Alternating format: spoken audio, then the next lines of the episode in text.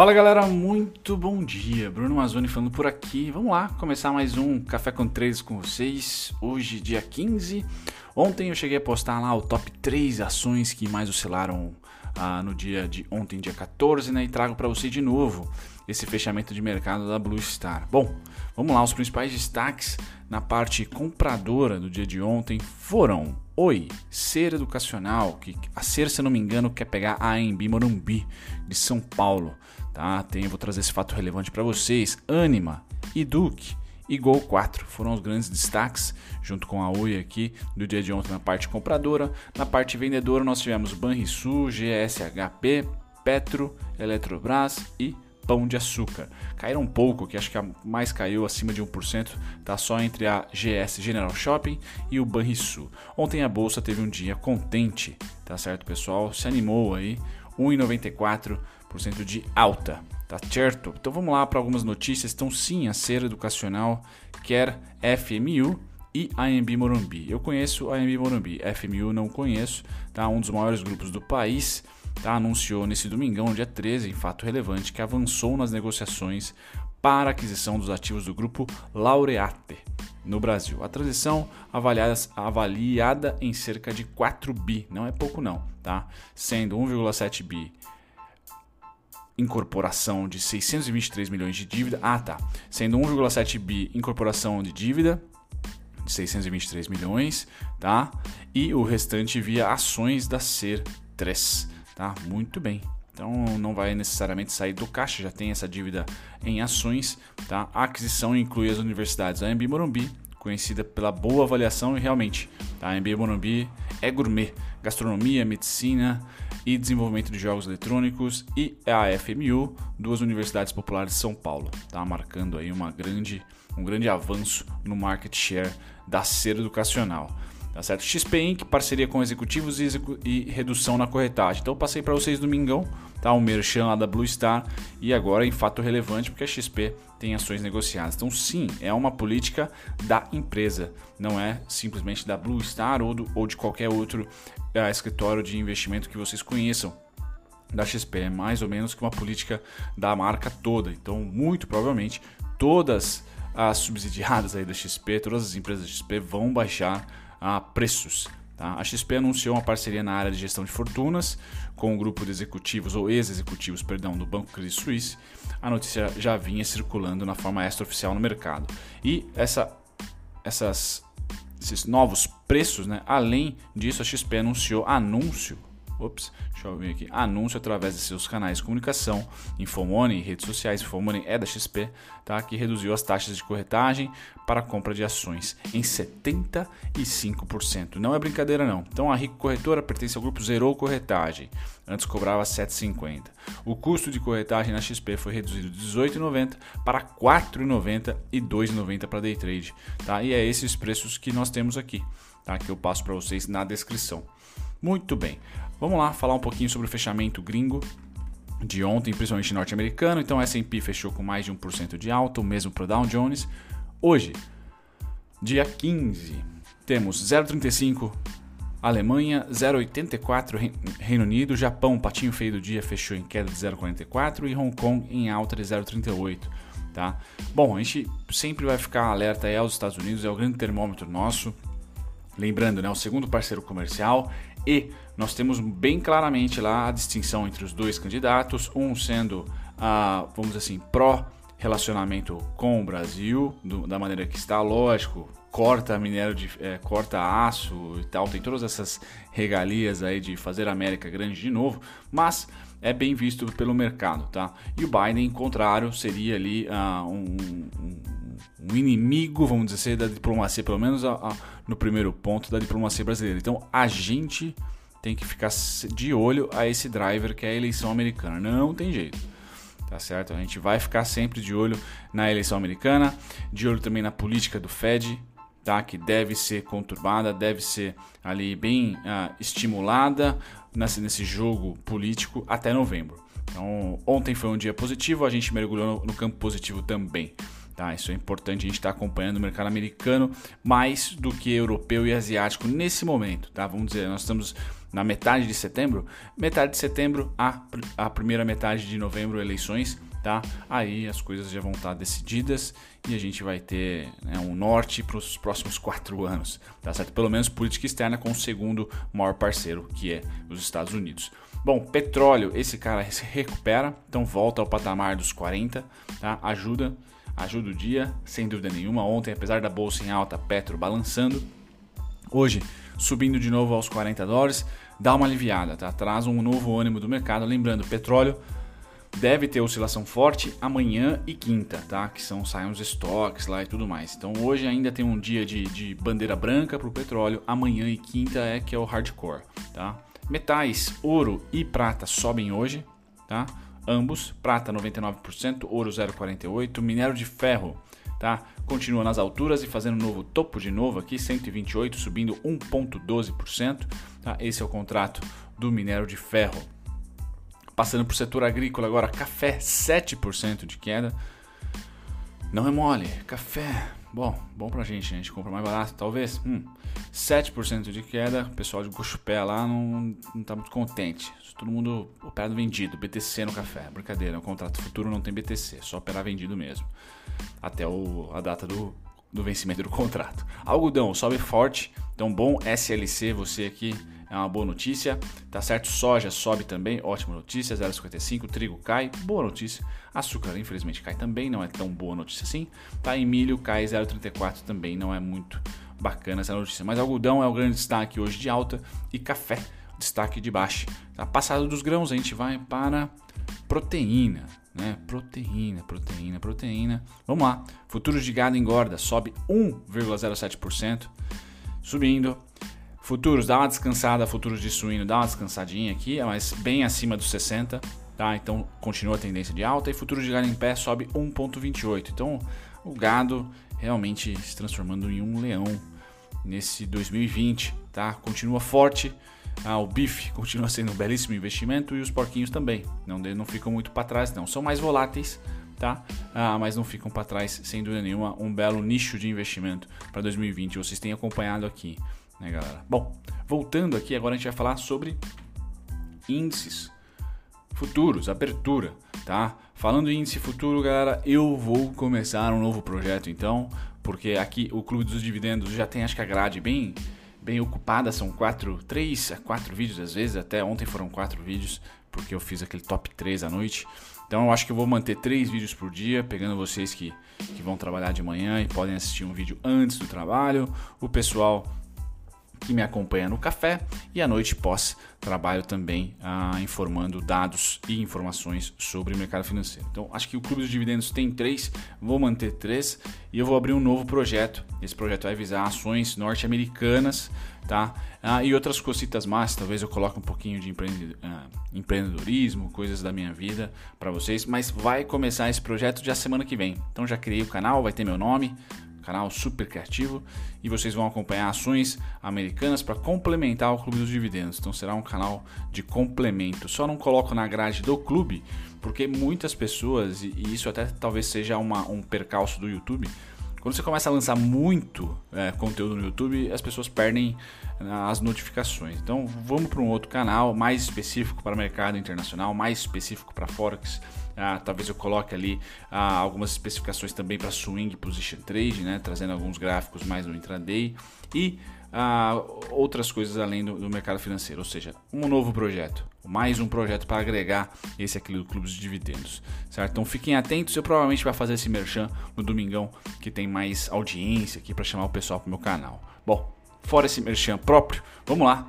Mercado futuro hoje abre ok, tá? Positivo aqui, sem grandes oscilações, a não ser a Nasdaq, que sobe 0,92, tá certo? Então hoje nós devemos ter uma abertura contente, estável, mesmo com a subida de ontem, então não vai vir uma pancada direto na abertura, pelo menos é isso que eu espero, tá? Porque os mercados futuros estão todos apontando para cima. Porém, porém, porém, nada de muito emocionante. Então ainda não abriu as portas como foi em maio, junho, ou seja, tendência julho também, primeira quinzena Não abriu, falta um pouquinho. Vou trazer para vocês os gráficos, tanto do dólar como do índice. Se tem algum ah, ativo que pode ter uma volatilidade de tendência, é o dólar, não é o índice, na minha opinião, ainda. Tá? Mas hoje não será um dia de sangria. Pelo meu, vi, pelo meu ver, Tá? Será um dia de espera. Tá? A bateria de notícias quarta e quinta-feira podem definir a tendência da semana, fechar um candle semanal positivo, né? quem sabe, tá certo? Bom, passado daqui a gente vai para os contratos futuros, começando com o DI que eu trago para vocês, gringos comprados, ah, brasileiros também, as duas linhas aqui, laranja e cinza, os dois comprados, é o único ativo futuro que tem tendência forte, tá certo? Ontem brasileiro vendeu e gringo comprou juros. Basicamente, essa, essa foi a movimentação, tá certo? Já no dólar, esse mais volátil, por quê? A gente percebeu aqui uma grande interação de compra dos brasileiros e venda dos gringos, tá? É esse movimento, tá? Junto com este daqui, tá? Então, o gringo comprou muito dólar no começo do contrato. Tivemos uma subida forte. Os brasileiros não fizeram nada, tá? Já nessa venda aqui, o brasileiro foi a contraparte. Tá? Então trouxe volatilidade de rompimento de topo de alta e depois crawl, voltou para baixo rapidinho. Então esse fluxo foi importante de, de observar. Agora nós estamos tendo um certo equilíbrio e adivinhe, o preço está lateral. Tá? Então se tiver, como eu falei, é o único ativo que pode ter uma tendência, porque a gente vai ter no fluxo aqui alguma indicação.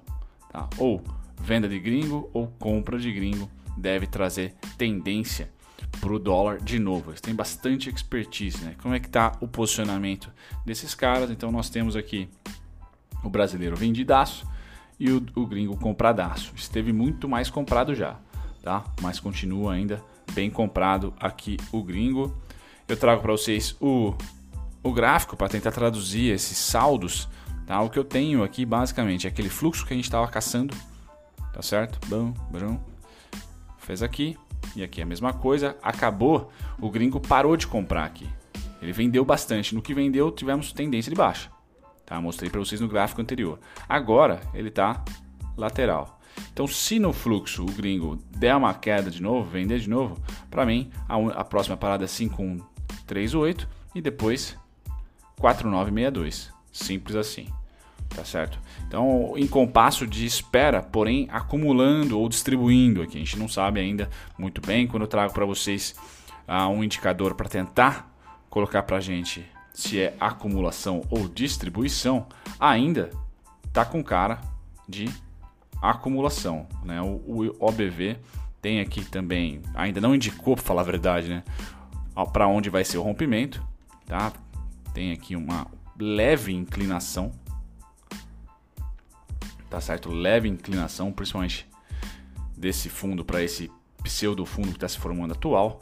Então, o que eu gostaria de ver, e o OBV é craque nisso, eu preciso fazer um vídeo para vocês, para deixar na descrição, tutorial, é o seguinte: o preço lateraliza e o OBV dá sinal antes. Um, dois, três, quatro, às vezes até cinco dias antes. Tá? Por enquanto o OBV não sinalizou nada para mim. Tá em tendência de alta, leve, mas está. Tá certo? Então, quando ele sinalizar, quando o fluxo sinalizar, ou seja, tiver algo que antecipe o preço, a gente sardinha, né, ou operadores, enfim, tem uma vantagem leve, mas tem uma vantagem. Né? Às vezes o mercado, principalmente para trading, exige que você seja ativo ali, esteja de olho, né? Por isso que tem o canal. Eu fico ah, olhando as coisas que podem aumentar a probabilidade, tá? Mas de, de, de resumão, né? O Fibonacci rei aqui, né? 50% viemos para 25, pum, e terminamos em 70.7.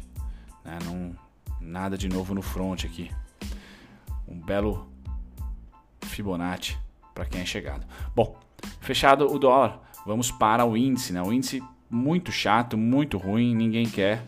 Então vocês percebem aqui que os dois fluxos estão próximos de zero e sem tendência. Os três fluxos, né? banco, investimento nacional, investidor nacional e investidor não residente. Tá? Os, os três estão nem aí. Tá? E, e, e creio que o estrangeiro está ainda vendido, o brasileiro está ainda comprado, só que pouquinho. Tá? Não apresentou tendência. Isso aqui é tendência. Foi no comecinho, comecinho de agosto. Tá? Comecinho de agosto nós tivemos aí um dia ou dois de alta. Vamos pegar lá comecinho de agosto. Tô falando aqui, ó. Foi o máximo que a gente conseguiu, tá? O máximo que a gente conseguiu. Então, o, o índice, o que me, o que essa foto aqui para mim é o seguinte, olha, eu não quero comprar a bolsa porque as coisas já subiram, os ativos, a maioria dos ativos já subiram e tal, mas eu não tenho onde pôr dinheiro. Eu também não quero vender. É basicamente isso. A gente vem para um fluxo aqui A, B, igual a CD, pum, fundo. Fizemos topo. Qual foi esse topo? Pega o contrário. A, B, igual a CD, topo. Pau, perfeito. Traz para cá agora. Não vou dizer perfeito em 97,515, mas a mínima desse candle aqui foi 97,790. Então 200 pontos só. É. O que, que eu vou esperar agora? Esse cara aqui. Vamos lá para 102.500 de novo. E aí fica nesse zig e zag. Zig, zag. Zig, zag. Lógico que no gráfico diário tem aqui umas, uh, uns ruídos e tudo mais, mas no, assim, é basicamente isso que eu leio. Nada mais, nada menos. Vai mudar quando o quê? Quando o zig de um lado for muito grotesco, algo novo, e aí a gente pega o zag do oposto para tentar pegar o pullback. Pronto.